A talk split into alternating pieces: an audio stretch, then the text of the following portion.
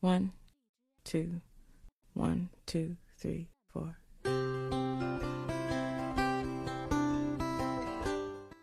Hello, guys. Happy Sunday.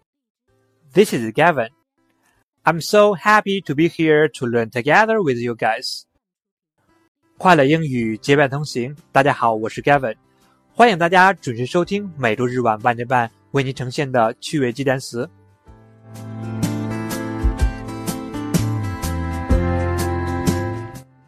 今天我们学习的内容是职业，下面有二十七个关于职业的英文单词。你是什么职业呢？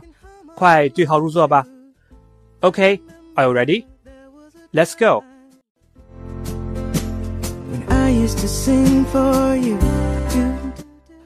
Policeman, policeman, firefighter, firefighter, chef chef, waiter,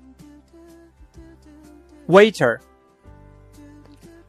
waitress, waitress, tour guide, tour guide, pilot, pilot, astronaut,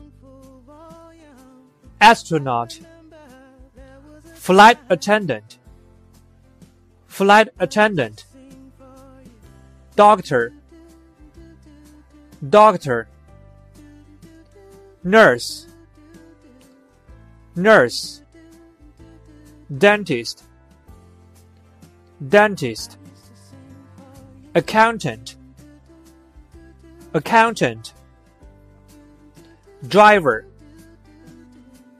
driver, programmer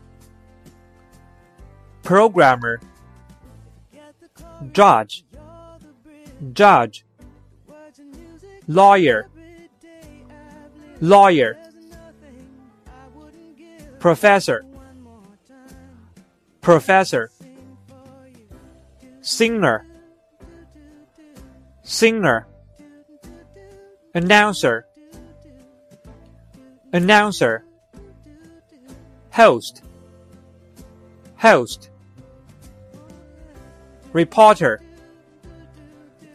reporter, photographer, photographer, secretary, secretary,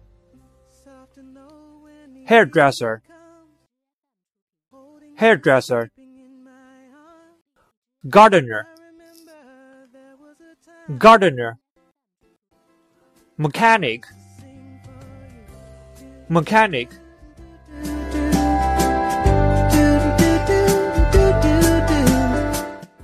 好了，以上就是今天的内容。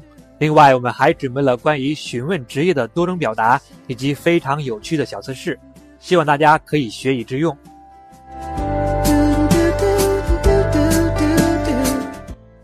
在节目的最后，Gavin 提醒大家，每期学完之后要经常性的复习，才能掌握的更好。为了方便大家复习，我们在每期文章的最后都添加了往期回顾链接，希望大家可以做到有规律的复习。Practice makes perfect. See you next time.